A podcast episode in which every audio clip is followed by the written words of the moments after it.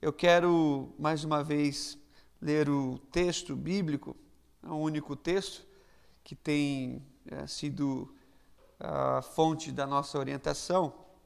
A gente quer ler Gálatas, capítulo 5. Quero ler apenas, deixa eu ver aqui quantos versículos eu posso ler.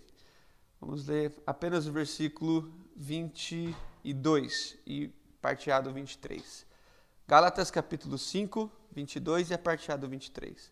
Mas o fruto do Espírito é amor, alegria, paz, paciência, amabilidade, bondade, fidelidade, mansidão e domínio próprio. Mas o fruto do Espírito é o amor, alegria, paz, paciência, amabilidade, bondade, fidelidade, mansidão e domínio próprio. Queria orar mais uma vez, se você puder e quiser, baixar sua cabeça, fechar seus olhos se necessário, faça essa oração conosco. Pai, nessa manhã, mais uma vez, nós nos colocamos diante do Senhor e, como os filhos que somos, nos sentamos à mesa e na ardente expectativa de ouvir a palavra do Senhor, de sermos ministrados por Ti.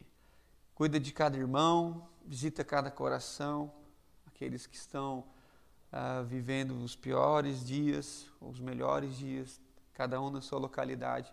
Que o Senhor, no nome de Jesus, possa cuidar de cada um e falar aquilo que o Senhor mesmo quer, de acordo com a tua vontade, através das nossas vidas, no nome de Jesus. Amém. Amém. Meus irmãos, nós temos conversado aqui sobre o fruto do Espírito e na semana passada fizemos uma declaração que é importante para esse entendimento, que nós escolhemos um caminho a ser trilhado nesse texto, o caminho de que é, junto com muitos outros, entendem que não há vários frutos do Espírito e que Paulo trabalha a ideia de um único fruto que nós temos entendido que é o amor. A partir de hoje, a gente começa a conversar sobre algumas figuras do amor, mas precisamente nós temos chamado de virtudes. Então, nós temos conversado assim. Nós entendemos que todas essas virtudes fluem do amor de Deus através do Espírito que está em nós. E a primeira virtude que a gente quer trabalhar hoje, ah, apesar de tudo que a gente tem vivido, e eu com certeza vou me explicar por isso, é a virtude do, da alegria. É, poder falar em nossos dias sobre alegria não é apenas difícil, mas pode ser ouvido como uma certa insensibilidade ou talvez por alguns até ignorância. E é por isso que hoje, talvez diferente dos outros dias, eu peço licença para falar sobre alegria. Eu peço licença para trabalhar esse texto. Eu peço licença para trabalhar esse termo. Licença a todos os meus irmãos brasileiros que infelizmente vivenciaram esse drama dessa marca que nós conquistamos de uma, é, uma marca negativa, obviamente, que o Brasil chega a essas 400 mil mortes, isso fere o nosso coração. Talvez quando alguém fale que vai conversar sobre alegria, você possa perguntar: alegria do quê? Alegria de quem? Ou talvez alegria por quê? Como é que a gente conversa sobre alegria num dia como hoje, que nas primeiras horas do dia eu recebo uma ligação de alguém dizendo que perdeu três pessoas muito próximas só por conta do Covid fora as outras doenças que continuam a matar. E nessa ligação, hoje mesmo, por volta das sete da manhã, a pessoa me disse uma expressão que marcou e que tem a ver com o que a gente está falando. Ela, ela me disse assim, na sua simplicidade, já deu, né? Como quem, como quem queria ter poder de dizer ao Covid, tá bom, você já mostrou o seu poder, você já destruiu muitas famílias, você já trouxe de volta um universo de fome, de miséria para uma nação, você já trouxe muitas brigas para nós, já deu, tá bom. Mas é dentro desse universo que eu quero trabalhar essa ideia da alegria não como quem nega a dor, não como quem passa por cima da tristeza, não como quem ah, ah, quer dizer que você deve negar esses dias pensando em dias melhores. Não. A gente falou sobre a importância do sofrimento, sobre a importância da lágrima, sobre a importância da dor, de vivenciar os nossos dias e a estação difícil sobre a qual todos nós estamos inseridos. Então, por favor, entenda isso. Nós não estamos sendo insensíveis com a sua dor ao tratar do tema da alegria. Então, o que, que nós queremos? Nós queremos nos ajudar a desenvolver melhor essa temática bíblica. Nós queremos tentar aqui, pelos poucos minutos que temos, ressignificar esse termo. Nós queremos trabalhar a alegria numa perspectiva tão bíblica que vou citar apenas textos onde a alegria foi desenvolvida no ambiente da dor e da adversidade. Então eu quero trazer à minha mente, à sua mente, textos onde esse tema foi desenvolvido sobre lágrimas, sobre choro, sobre dor.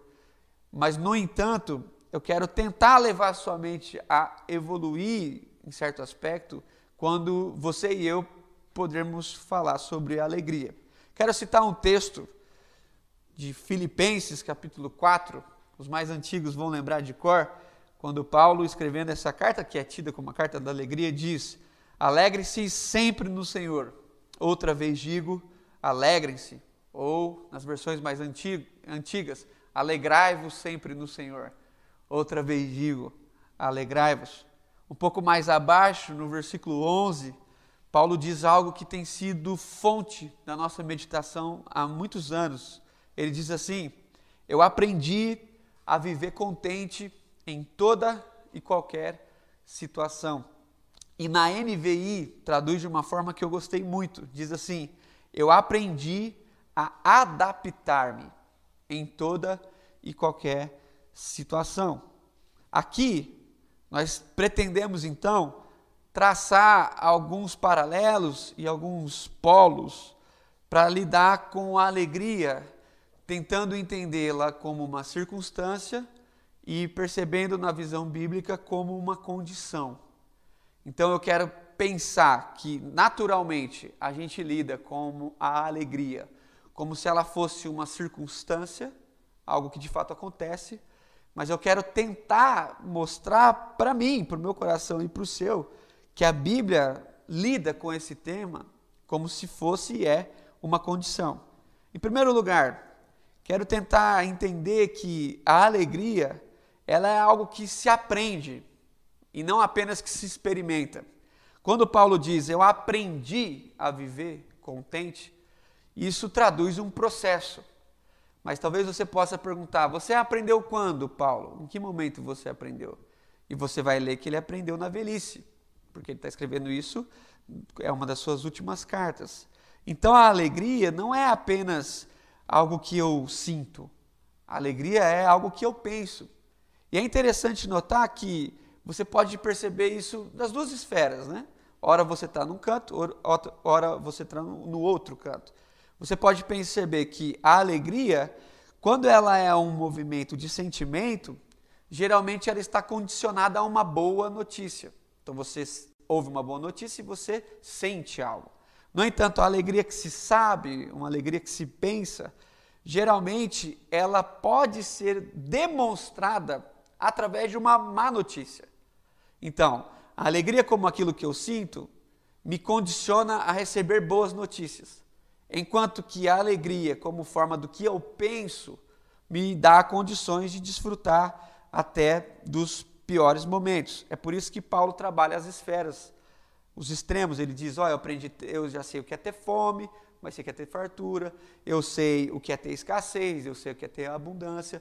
E nesse movimento dos extremos, Paulo diz: eu aprendi a viver contente. Então, na medida em que as experiências forjaram em mim uma nova forma de pensar, a alegria se adaptou não só nas minhas, nos meus sentimentos, a alegria adaptou a minha forma de pensar. Então agora eu penso e conforme eu penso, eu consigo desfrutar de qualquer ambiente, desfavorável ou não, e não mudar o caráter da minha, do, do meu coração. Segundo lugar, a alegria ela pode ser vista como algo que vem de dentro e não apenas como algo que está restrito ao externo, que vem de fora.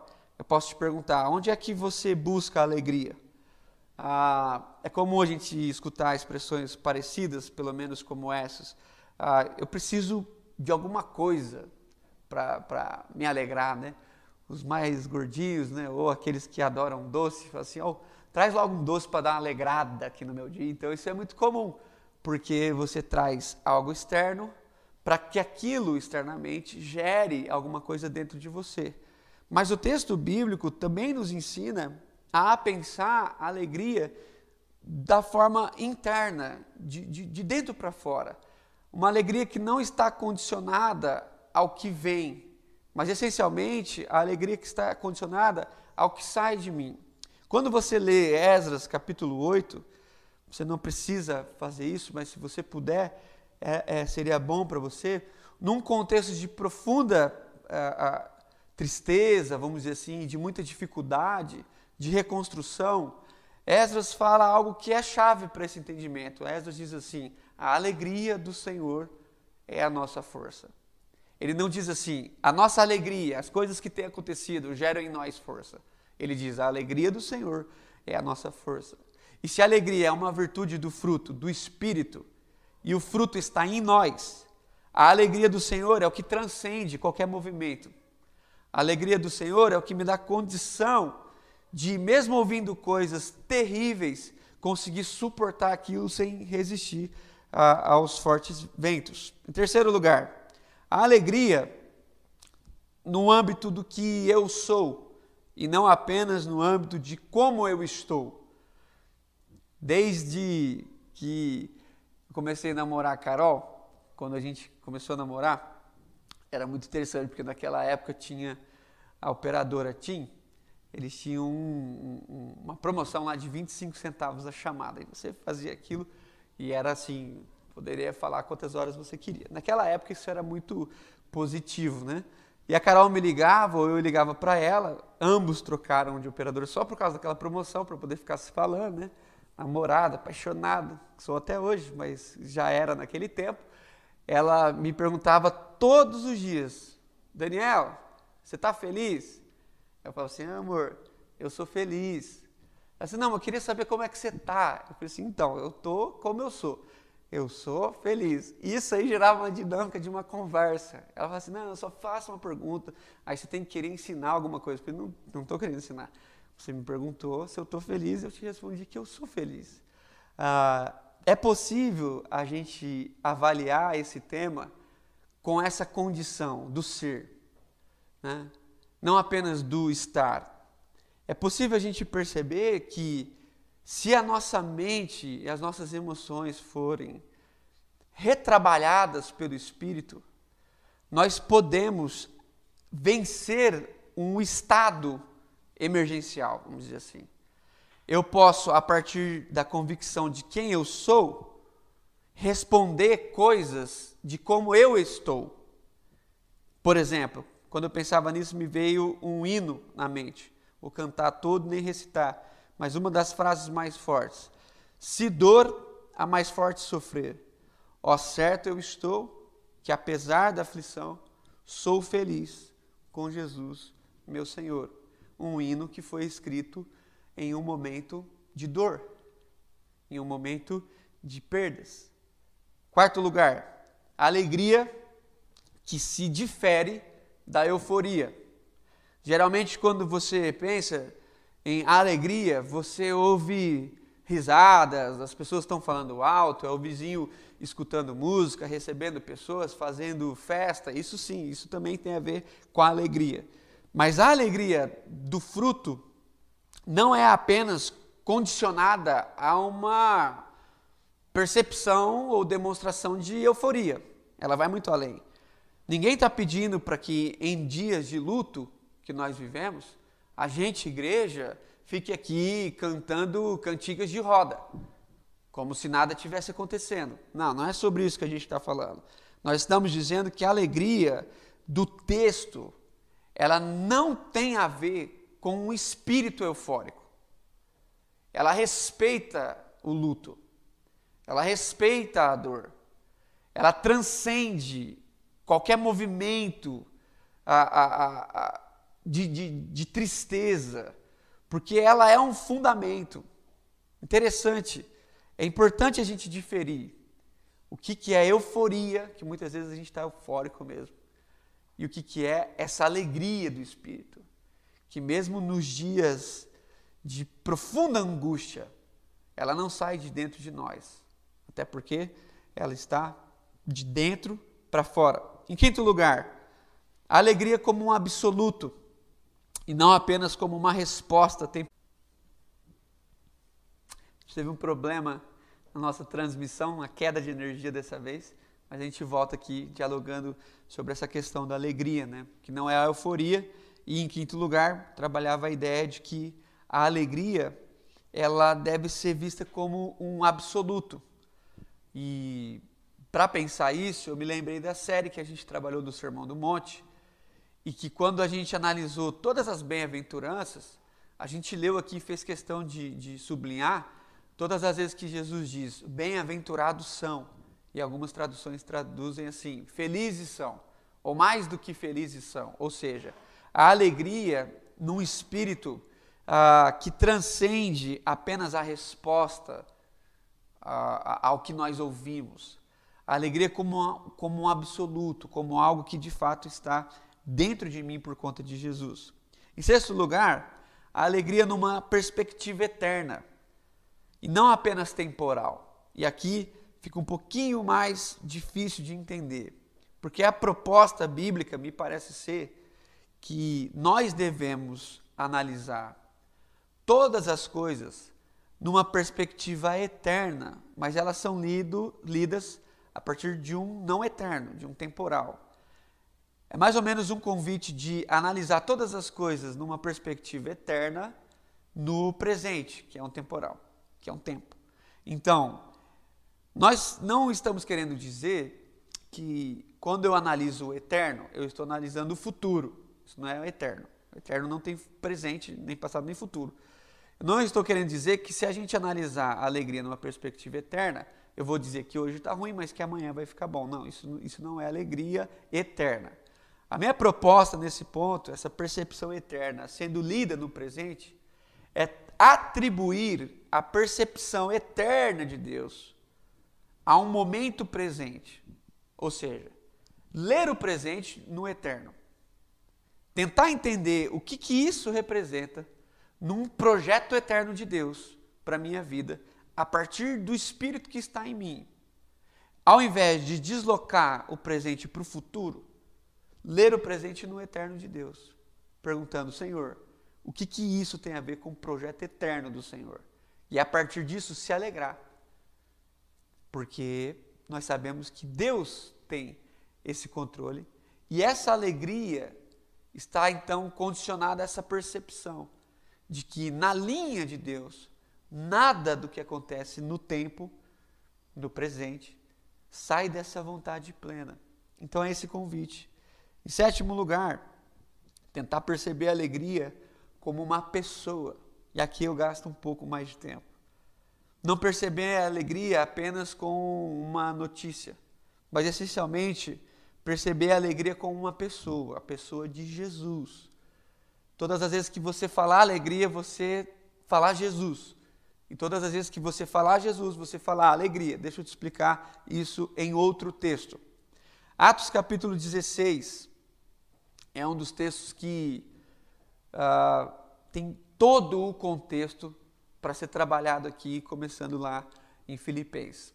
Eu não posso ler agora por conta de tempo, mas te convido a fazer isso, Atos 16, do versículo 16 até o 40 a gente tem uma das histórias que mais podem nos ensinar acerca da alegria. É o texto onde Paulo e Silas entram na cidade de Filipos. E nessa cidade eles encontram uma mulher, vendedora de um, um, um linho. E essa mulher se converte com ela toda a sua casa. E eles passam a se hospedar na casa dessa mulher. E eles começam a conversar com ela, e dali, muito possivelmente, é que surge a igreja que nós lemos a carta de Paulo aos Filipenses, a mulher se chama Lídia, E a partir dessa mulher, Paulo e Silas começam a dialogar com a cidade, e a andar, e a pregar, e a ensinar. E o texto diz, no capítulo 16, a partir do 16, que Paulo e Silas, enquanto passavam para ir para o lugar do ensino e da oração, eles se deparavam todos os dias com uma moça possessa de um espírito adivinhador, é o que o texto diz. E essa mulher tinha dono, ela tinha dono, ela tinha senhores, ela era escrava desses homens. E ela dava muito lucro por causa das suas adivinhações. E quando Paulo passa por lá, Paulo se indigna, ele fica de fato indignado. E muita gente acha que Paulo ficou bravo porque ela falava coisas acerca do que ele fazia. Porque ela falava: esses homens ensinam as coisas de Deus, esses homens são homens de Deus. E algumas pessoas dizem: ah lá, Paulo ficou bravo porque ela estava falando dele. Não, não tem nada a ver. Paulo fica indignado com a situação que essa mulher está, com o fato dela ser escrava de alguém, com o fato dela romper totalmente com o projeto humano que Deus tem onde pessoas não podem escravizar outras pessoas, ou onde pessoas não são donas de pessoas. E é por isso que Paulo chega e ele espelha aquele espírito de adivinhação. E o texto diz que os donos daquela mulher ficam muito bravos com Paulo. E eles tinham domínio, eles tinham poder na cidade. E eles chamam a guarda da cidade. E Paulo e Silas são julgados ali na praça e naquele mesmo lugar eles são açoitados. Eles passam, segundo o texto bíblico, por vários açoites. O que é um açoite? Uma punição inventada pelos romanos, que batia com uma vara nas costas nuas, né? tinham que tirar as roupas, que era uma vara trançada de osso e chumbo. E dizem que uma punição romana era suficiente para matar o ser humano. Mas naquela tarde, naquele fim de tarde, Paulo e Silas levam ali em praça pública vários açoites. Pelados em praça pública, amarrados numa pedra, com as costas desnudas, são a, a, apunhalados por essas varas. E depois o texto diz que eles são levados até o cárcere. E tudo isso porque eles libertaram alguém. Tudo bem.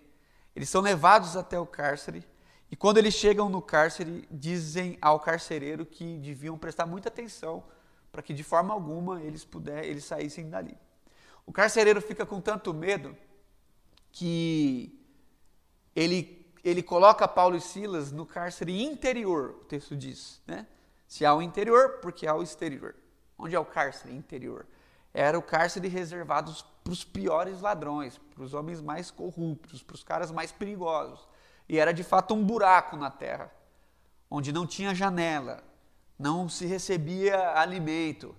E nesse buraco você ainda tinha seus pés amarrados com correntes em um tronco, fazendo com que você necessariamente, absolutamente, fizesse as suas necessidades em você mesmo, porque você não tinha para onde ir. Então era um lugar que não apenas expunha o ser humano, mas o colocava numa situação ridícula, deplorável. Era a pior punição possível. Paulo e Silas é colocado nesse lugar, tem os seus pés amarrados, e o texto bíblico diz que por volta da meia-noite, Paulo e Silas oravam e cantavam louvores a Deus. O texto segue e diz que aqueles louvores de fato chegaram, obviamente, até Deus e alguma coisa aconteceu inexplicável. E o texto diz o seguinte: você pode ler se você quiser. Todas as cadeias se abriram, não só de Paulo e Silas. Alguma coisa aconteceu ali todas as cadeias se abriram. E o texto bíblico diz que não bastante, nenhum preso saiu. Todos ficaram ali, atônitos, perplexos, por perceberem uma movimentação espiritual antes não vista. Dois homens que apanharam injustamente, colocados nas piores condições de celas, por volta da meia-noite, cantam louvores a Deus. Oram, louvam ao Senhor. E o texto bíblico diz que o carcereiro, quando acorda, Ele vê que as portas estão abertas, preste atenção nesse movimento. Ele, ele vê que as portas estão abertas. E o texto bíblico diz que ele pega uma espada e ele vai se matar. Por quê? Porque ele sabia que se aqueles presos fugissem, iriam matar de uma forma severa, cruel. Então ele coloca a espada no pescoço. E na hora de tirar a sua própria vida, Paulo lá de dentro grita a seguinte expressão: Não faça-te mal nenhum, porque todos nós estamos aqui. Aquele homem ouviu, estava escuro, ele pega uma lamparina e ele vai até Paulo. Preste atenção. Quando ele chega na cela, todos os presos lá, embora tivesse aberta. O homem não pergunta, por que, vocês não foram embora? O homem não pergunta, que música que é essa que vocês estão cantando? O homem pergunta, o que, que eu faço para ser salvo? Essa é a pergunta. Paulo diz, crê no Senhor Jesus e será salvo tu e tua casa. Naquele mesmo momento, o carcereiro pega Paulo, claro, prende os outros de novo, pega Paulo e Silas, leva para sua casa, que era na frente, obviamente, e o texto bíblico diz que ele começa a cuidar dos ferimentos, ou seja, até aquela altura sangrava. E eles começam a cuidar dos ferimentos, preparam um, jantar. E o texto diz que naquela noite, naquela madrugada, todos foram batizados, todos os da sua casa. Mas o texto termina dizendo assim: E naquele lugar manifestava grande alegria. Alegria do quê? Alegria do quê? Qual é a alegria que esse carcereiro pode ter se os, entre aspas, piores prisioneiros daquele lugar estão em sua casa? Eu te pergunto, se responde rápido. O que, que você acha que vai acontecer com o carcereiro no dia seguinte? Quando aqueles pretores, aqueles homens, aquelas autoridades chegarem naquele lugar e disserem assim: Onde está Paulo e Silas? E alguns responderam, responderem: Foi comer na casa do carcereiro, virou amigo dele. O que você acha que ia acontecer com esse carcereiro? Obviamente que ele iria morrer. Mas Paulo e Silas, eles têm uma percepção tão espiritual da vida, tão, tão sensível, que eles voltam para a prisão. E quando os senhores chegam no outro dia, eles estão presos de novo. E eles chegam com um mandado. E diz ao carcereiro: solta eles. Solta eles. E eles se vão. Depois tem uma discussão. Paulo quer ser julgado de uma forma decente, mas eles se vão.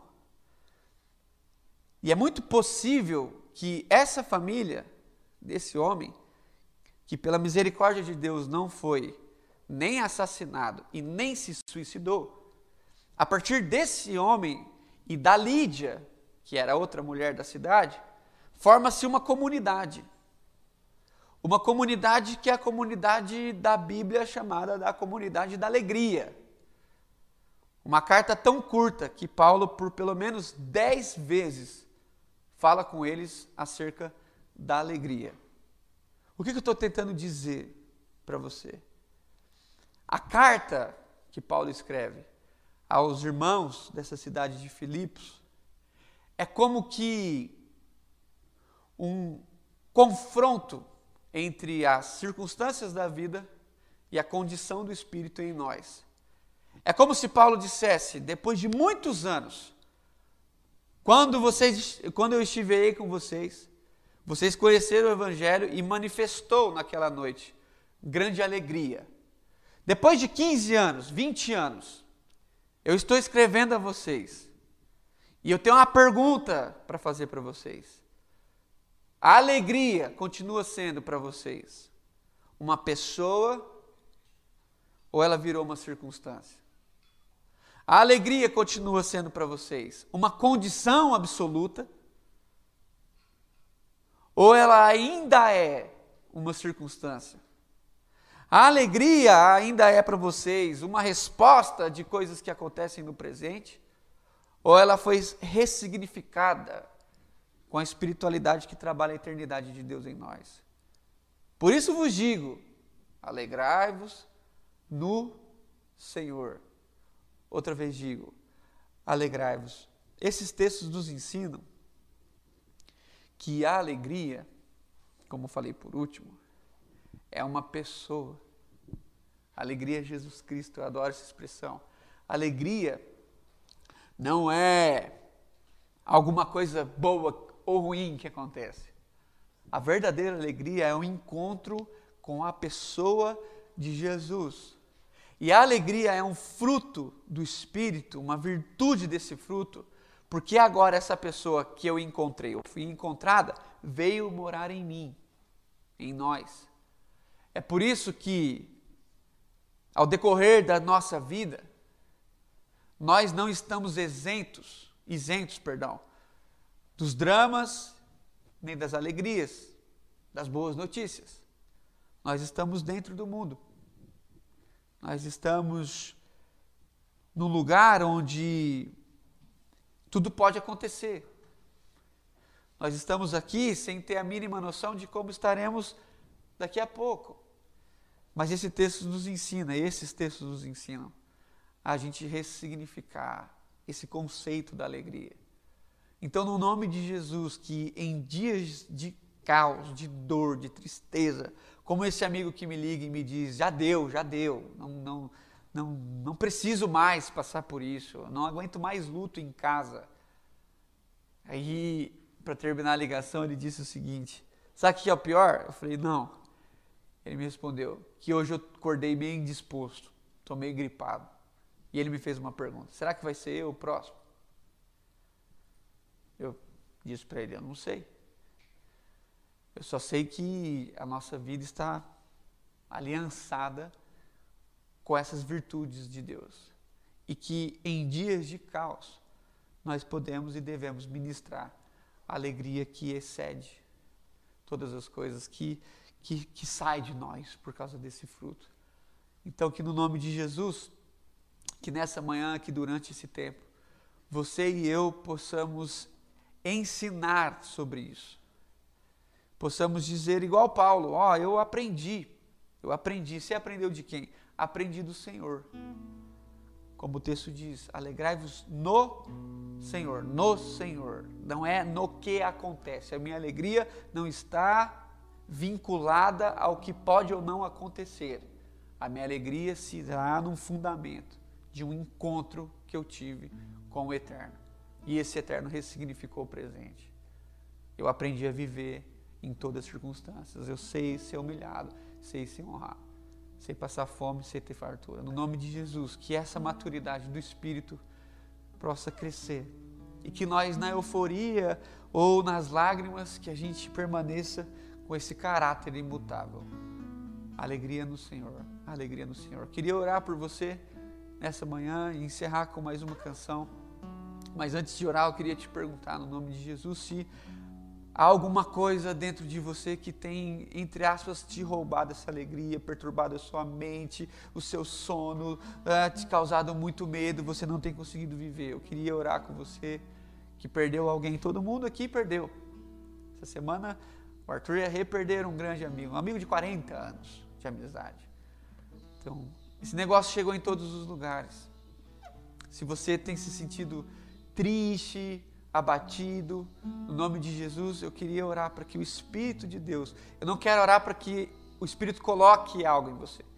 Eu quero orar para que o que você já tem seja manifestado, no nome de Jesus. Se você quer orar comigo, basta você fechar seus olhos e repetir, se você quiser, essa oração, ou pelo menos dizer amém no final. Baixe sua cabeça se você quiser e puder, feche seus olhos se coloque diante de Deus e, e rogue a Ele com, com todos nós aqui em comunidade. Pai, no nome de Jesus, nós queremos louvar o Teu nome e nós não queremos nos colocar aqui como quem tem muitas perguntas, mas a gente quer se colocar aqui como quem tem uma única vontade: cumprir o projeto do Senhor para nós e fazer manifesto a todos o Teu Espírito que vive em nós. No nome de Jesus, Pai, sonda os corações, acalenta os nossos irmãos, cuida dos cansados, cuida dos abatidos, cuida do que, dos que estão prostrados e que nesse movimento de tanta dor, nesse movimento tão difícil como nação e como família, a gente possa manifestar a alegria do Senhor. Mostrar para as pessoas que é possível sim viver alegre em toda e qualquer situação por causa do encontro que tivemos com o Senhor. Que as pessoas possam ser ensinadas e pastoreadas por nós. Que a virtude do Senhor, que a alegria do Senhor seja manifestada em nós nesses dias de grande tribulação. Aceita o nosso louvor, cuida do nosso coração, visita cada irmão. Que a gente possa ser ministrados pelo Senhor, pela tua palavra. No nome de Jesus. No nome de Jesus. Amém.